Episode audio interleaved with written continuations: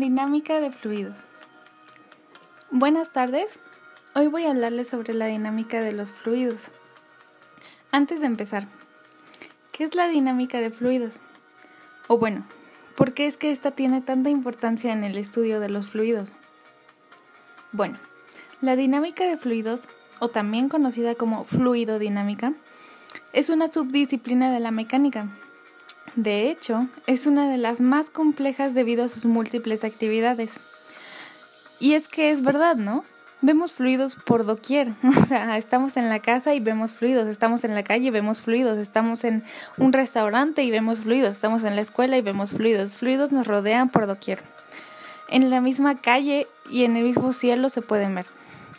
Por lo mismo es que esto ya es algo muy conocido. No causa tanta impresión. Como cualquier cosa. Antes no se imaginaba ni siquiera que pudiera haber teléfonos que enviaran mensajes a distancia o que pudiera haber siquiera llamadas de teléfono.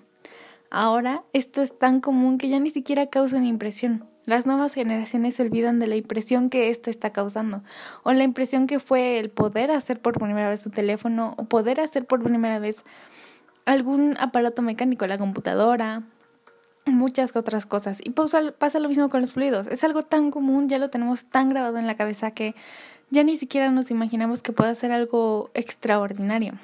Lo vemos siempre. Y por eso es por lo que es algo muy importante estudiar, porque no se entiende al 100% la verdadera dinámica de estos. Se entiende cierta parte, sí, pero no se entiende al 100%.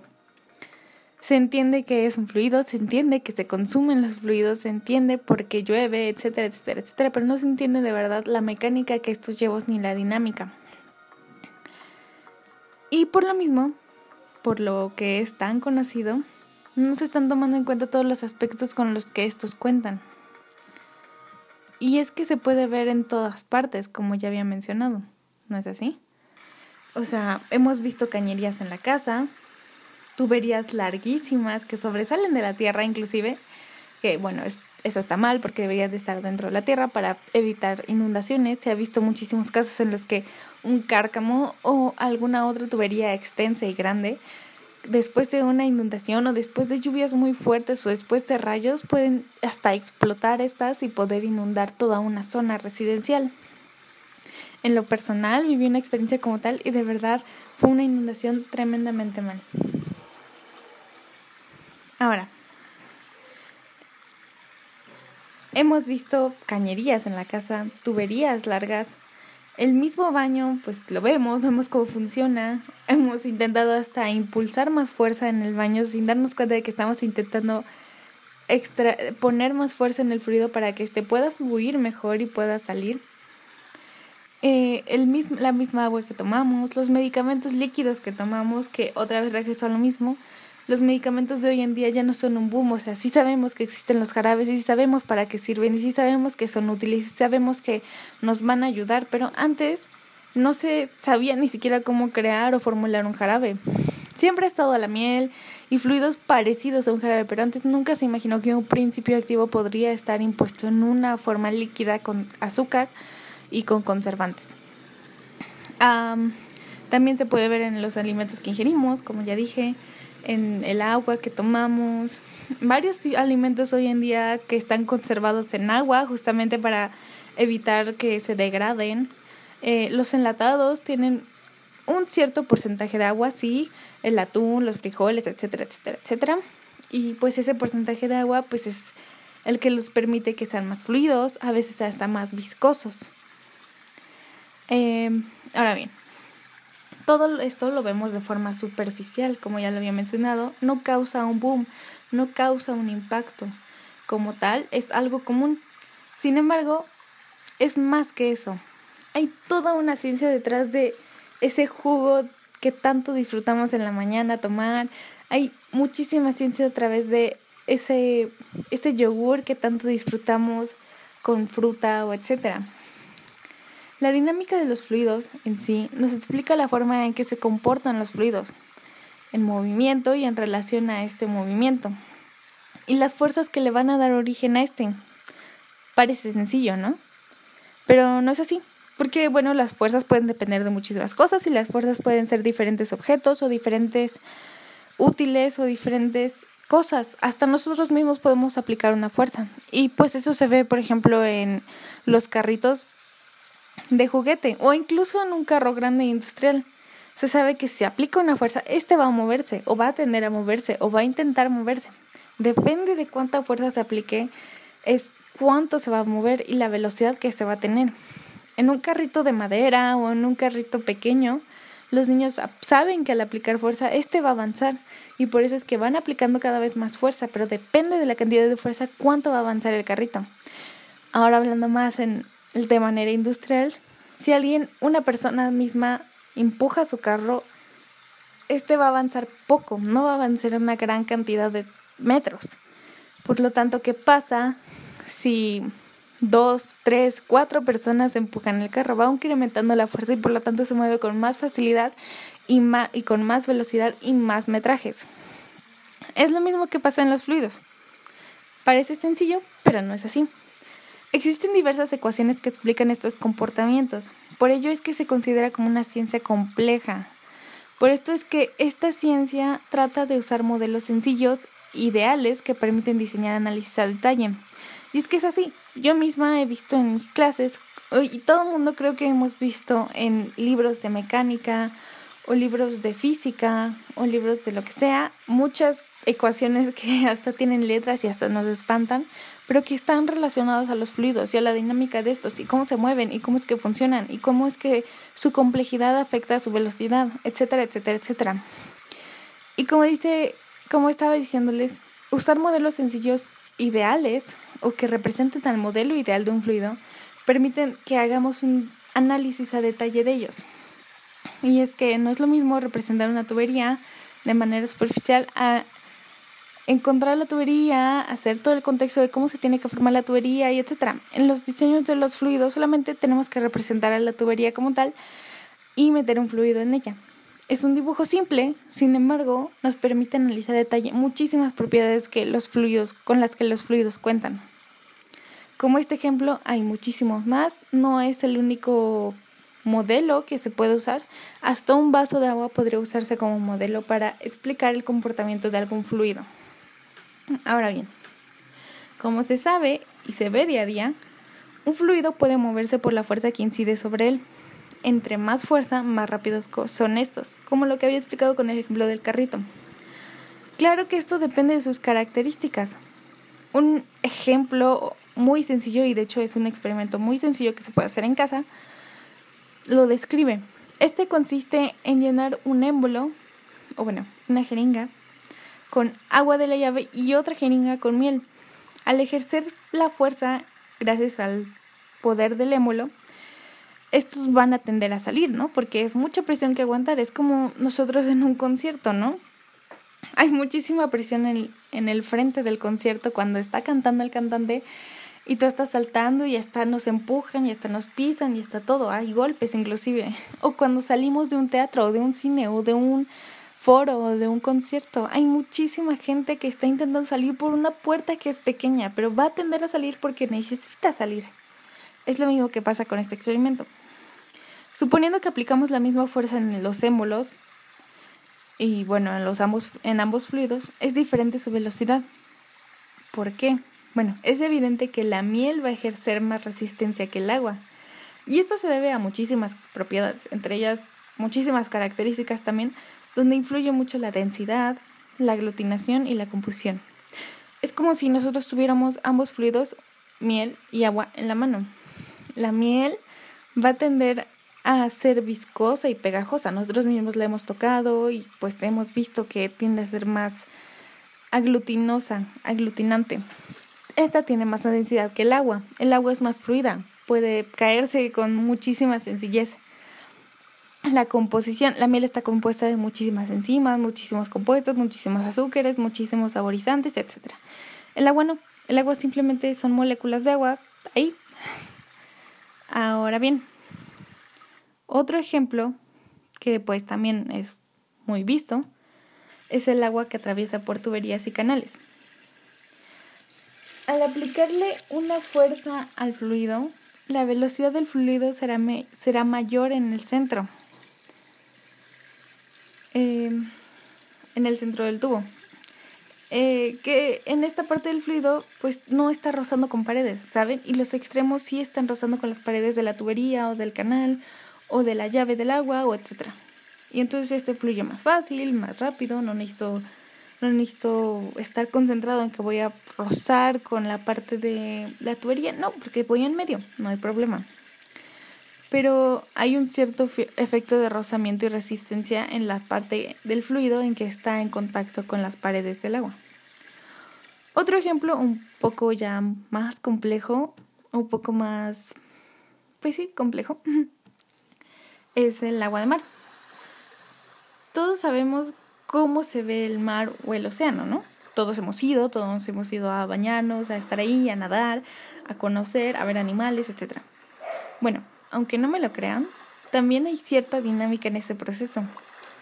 No solo se trata de que el mar se mueve así porque sí, no, hay todo un proceso que se puede manifestar en esas olas tan grandes que vemos en el mar. Estas nos permiten surfear, bañarnos, eh, permiten muchísimas actividades, ¿no? Navegar. Y bueno, la dinámica del movimiento del agua salada, que pertenece al mar, se ha visto que se encuentra en un continuo movimiento. Y es que es cierto, ¿no? Nunca hemos visto que una ola pare, a menos de que sea de noche, pero eso ya es ni siquiera paran, están más atenuadas. Esta dinámica producida se da gracias al viento. Esta es una de las razones por las que los barcos necesitan velas. Esas velas van a ejercer cierta resistencia a estas mareas por el viento. Además de que se les da pues también cierto direccionamiento al barco y etcétera. Pero bueno, ese no es el tema. El movimiento del mar depende de muchísimos factores tales como la diferencia térmica, el viento, la atracción del sol y la luna, etcétera, etcétera, etcétera. Todos sabemos eso. Todos sabemos que si no hubiera luna no sucedería este suceso. Pero, concentrándonos en la parte del viento, las olas producen un movimiento ondulatorio que llega hasta nuestros pies en la arena, ¿no? Y por eso tomamos, por eso nos quedamos en la arena, porque sabemos que va a llegar a nosotros la marea. Las olas producen este movimiento ondulatorio y este movimiento se produce cuando el viento choca contra la superficie del agua, del océano, obviamente. Este choque es una fuerza y la fuerza que emplea pues es que se dé el movimiento, la dinámica. Y este choque en el mar se propaga hasta llegar a las costas. Las olas se forman gracias a las partículas del agua que son impulsadas por el viento, formando los orbitales circulares que les había mencionado. El movimiento es ondulatorio todos sabemos cómo se forma una ola.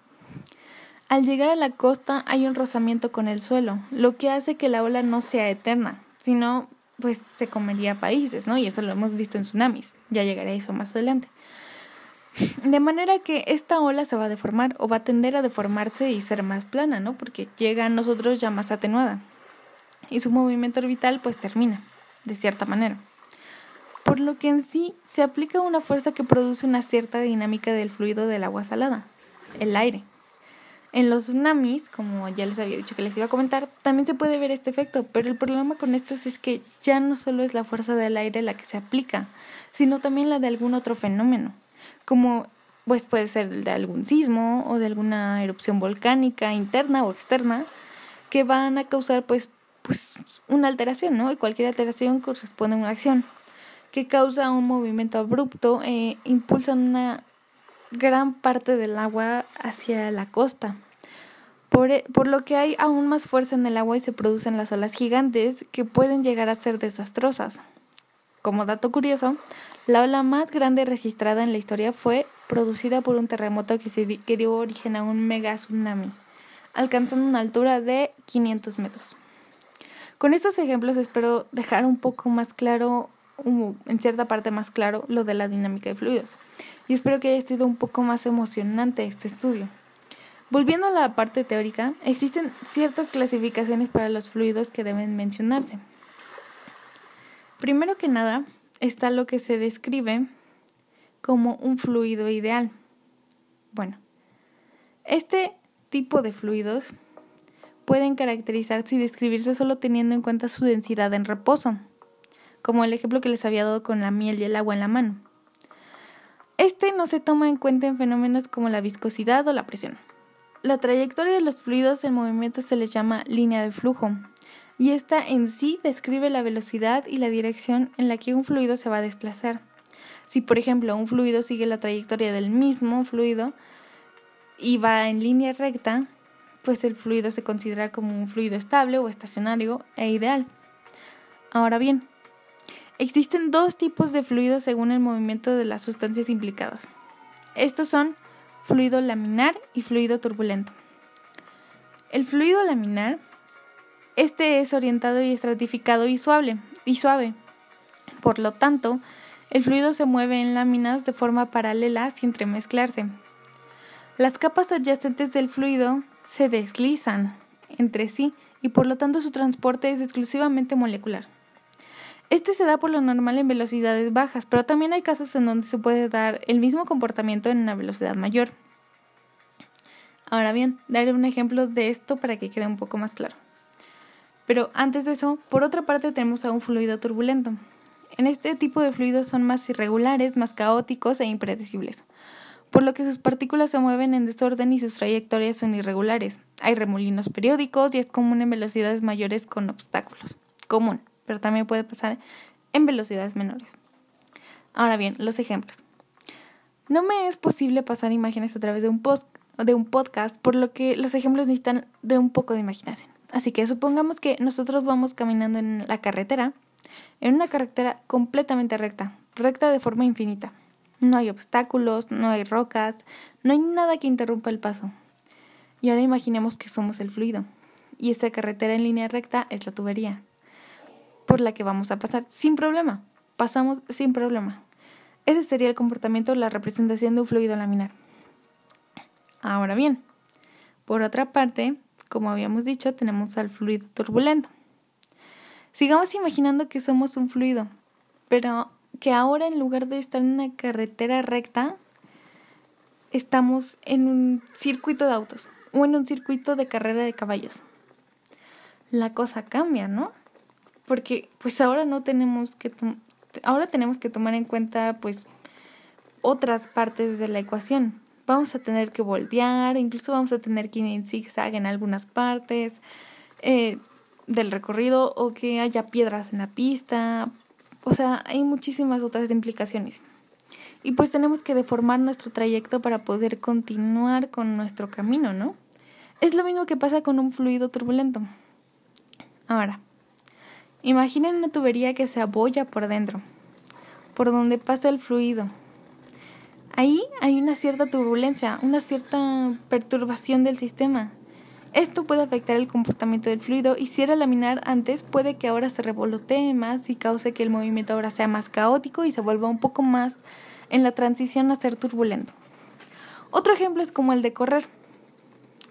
Hemos visto cómo corren los animales, ¿no? Y cómo corremos nosotros. Un ejemplo es que si corremos de un perro, por ejemplo, pues sabemos que ellos nos pueden superar en cierta parte de velocidad porque son rápidos, no tan rápidos, pero pueden llegar a alcanzarnos. Y nos pueden llevar ventaja, por lo que es mejor correr en línea recta y correr lo máximo que puedas, ¿no? Porque te alcanza.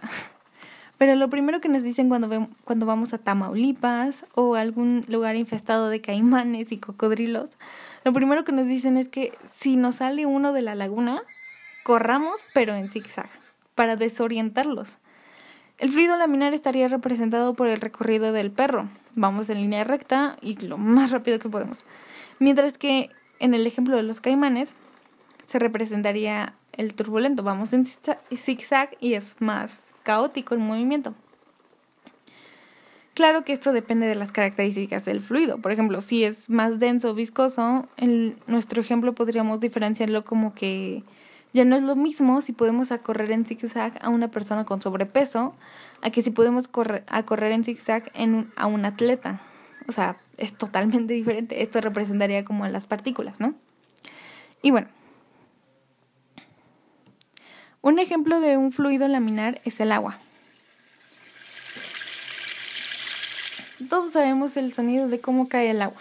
Y dependiendo de la tubería en donde se encuentre esta, pues su comportamiento, ¿no? Pero por su mayoría su movimiento o comportamiento es laminar. Un fluido turbulento es la miel. Es más viscosa y tiene diferentes propiedades al ejemplo del agua, ¿no? Claro que el agua no hablo en todas sus características. Este fluido en particular no siempre va a ser laminar. También puede ser turbulento. Como se ve en el agua del mar, ¿no? Con las olas y etcétera. O como en el agua de las cascadas, por ejemplo. Todos sabemos cómo va cayendo el agua de las cascadas, ¿no? Se escucha algo así.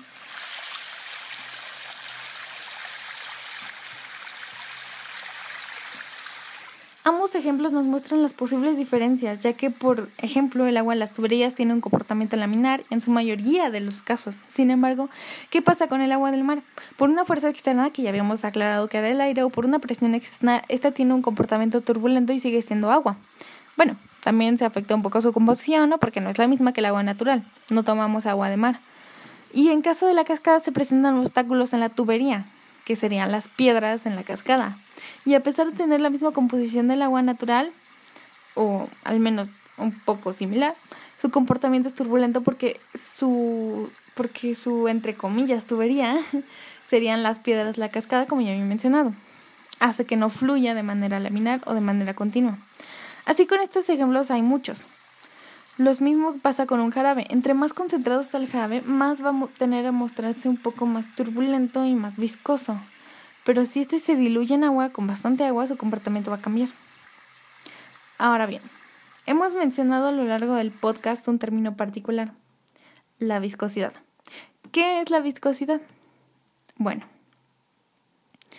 no solamente tiene que ver con el cómo nosotros percibimos a la viscosidad. Nosotros ya sabemos percibir esta sensación de viscosidad, decimos, ay, esto está viscoso, ¿no? Pero no es solo eso. Es como una sensación la nuestra, pero es remota. La viscosidad nos dice qué tanta o poca resistencia va a poner un fluido o un líquido a para fluir. Esta propiedad es representada con la letra mu del abecedario griego y etc. Y hay muchísimas fórmulas para poder calcularla y ya hay muchísimos establecimientos de qué es la viscosidad de cada quien o el valor de la viscosidad de cada fluido.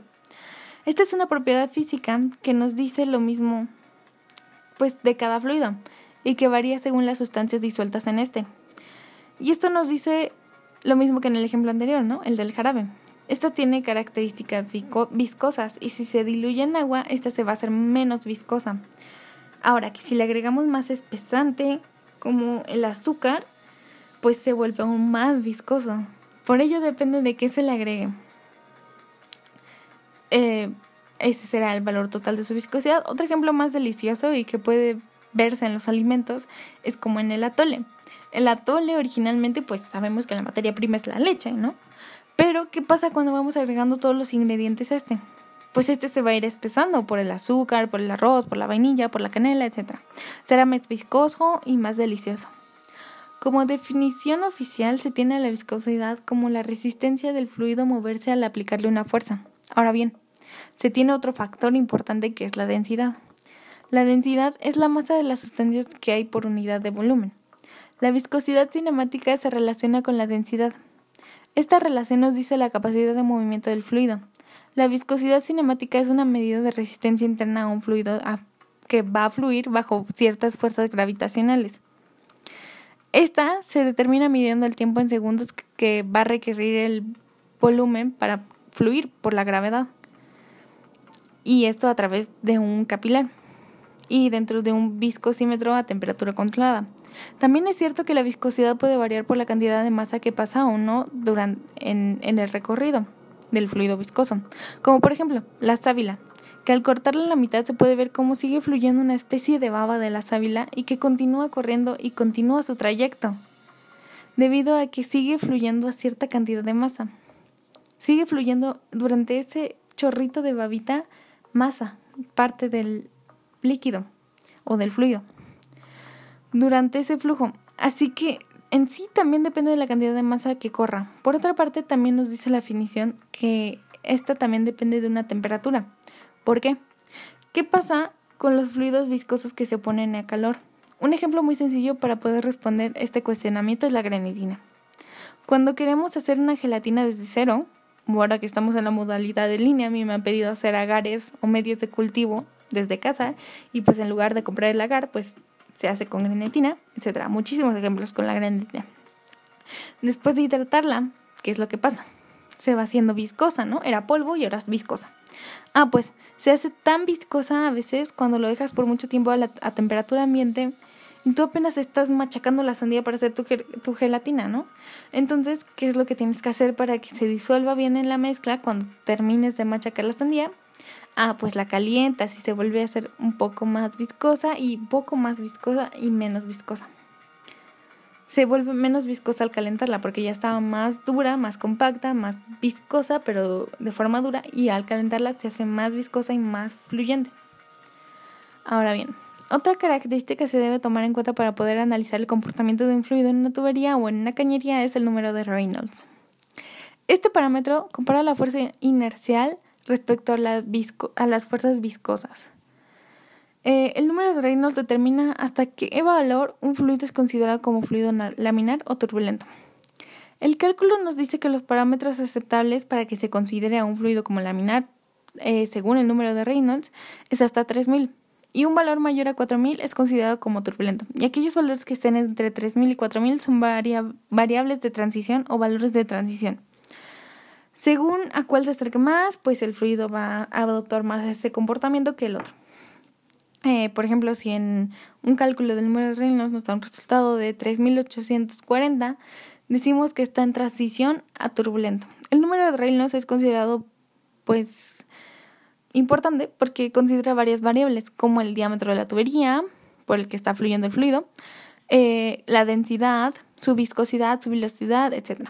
Se ha visto que conforme incrementa el diámetro de las tuberías hay un incremento en el número de Reynolds, lo que puede hacer que lo que puede hasta hacer que el agua se comporte de manera turbulenta, porque como lo habíamos mencionado antes, el diámetro también es una determinante importante en el comportamiento del fluido, como por ejemplo, si se tiene dos diámetros, uno de 2.4 por 10 a la menos 3 y otro de 5.36 por 10 a la menos 3. En el segundo diámetro se tiene un diámetro mayor, ¿no? Y el resultado de reinos, por lo tanto, también va a ser mayor en la segunda tubería, porque hay más espacio para que el fluido, pues, fluya. y no está tan ajustado, por así decirlo. Eh, en este caso, el agua se comportaría como turbulento, mientras que en el tubo 1 por estar un poco más pequeño, no hay un número de Reynolds tan significativo y en ese caso se comporta más como laminar. Hay sustancias que por lo general tienen un carácter que los define a pesar de que se incremente el diámetro, como el aceite de ricino, que casi siempre va a tender a comportarse como un fluido laminar, mientras que hay otros que tienden a ser turbulentos, como, a pesar del diámetro, como el mercurio. En todos estos aspectos también influye mucho la rugosidad de la tubería y el factor de fricción, lo cual puede ser variado conforme al tiempo porque es pues este valor se va a mantener cuando las tuberías no estén sucias o corroídas, ¿no? Y esto se relaciona mucho con el tipo de material que conforma la tubería. No nos íbamos a meter mucho en esto, pero solamente como dato cultural. se usa acero inoxidable, inoxidable, porque este tiene más duración, más resistencia, más rigidez, más disponibilidad, es muy fácil de obtener, es un material fácil de obtener, eh, es dúctil, eh, tiene resistencia a la corrosión y pues a la contaminación. Este material también soporta muchos tratamientos térmicos y químicos que pueden ser útiles para su limpieza, ¿no? Eh, entre menos fricción, más fácil corre el líquido. Como el valor de la fricción es, cuando el valor de la fricción es mayor, el fluido se caracteriza como turbulento. Por ejemplo, pues tenemos a los enlatados, ¿no? O a los envasados. Cuando vamos a Starbucks, por ejemplo, y pedimos un café, eh, pues pedimos un café y el café es, pues tiende a fluir, ¿no? Es fácil de consumir y es pues agua simplemente teñida, bueno, con muchas otras sustancias, pero pues es el mismo carácter. Ahora pedimos otra cosa, pedimos un smoothie o un frappuccino. Este fluye de manera diferente porque pues sus partículas ya están un poco más concentradas y pues obviamente va a tener otra forma de fluir. Y por ejemplo, los enlatados, que por ejemplo la mermelada, la mermelada también va a ser un poco más tardada de fluir de su envase. Por otra parte tenemos al caudal. Eh, estas características nos dan la idea de pues cuáles son las características del fluido. El valor del caudal, que también es calculable, también tiene su fórmula, también tiene su manera de actuar, eh, nos indica cuál es la cantidad de fluido que va a circular a través de la sección del conducto o cañería por la cual va a pasar. y esto por unidad de tiempo. Se puede ver cómo el caudal aumenta conforme al diámetro, porque deja de pasar aún más masa y aún más cuando la velocidad es mayor, por lo que los fluidos turbulentos tienden a, tener un, tienden a, tienden a tener un caudal mayor. Este valor se calcula con la multiplicación de pi por radio al cuadrado, o sea, la división del diámetro y etcétera, y esto al cuadrado, y por la velocidad que tiene el fluido. Su resultado va a darse en litros sobre segundo, y en la mayoría de los casos cuando se usan las unidades correctas, etcétera. Por lo que esto nos dice cuántos litros avanza por cada unidad de tiempo o cada, por, por cada segundo. Como se puede ver a través de toda esta explicación, la dinámica de fluidos no es una ciencia simple. Requiere de muchísimos procedimientos y adaptaciones para poder conocer las características de posibles efectos en los fluidos. Y pues también sus propiedades, o en cierta parte también sus propiedades, como las que ya mencioné, y etcétera. Hay muchísimas más. Solo hice mención de las que me parecían a mí más relevantes y pues más estudiadas en este caso.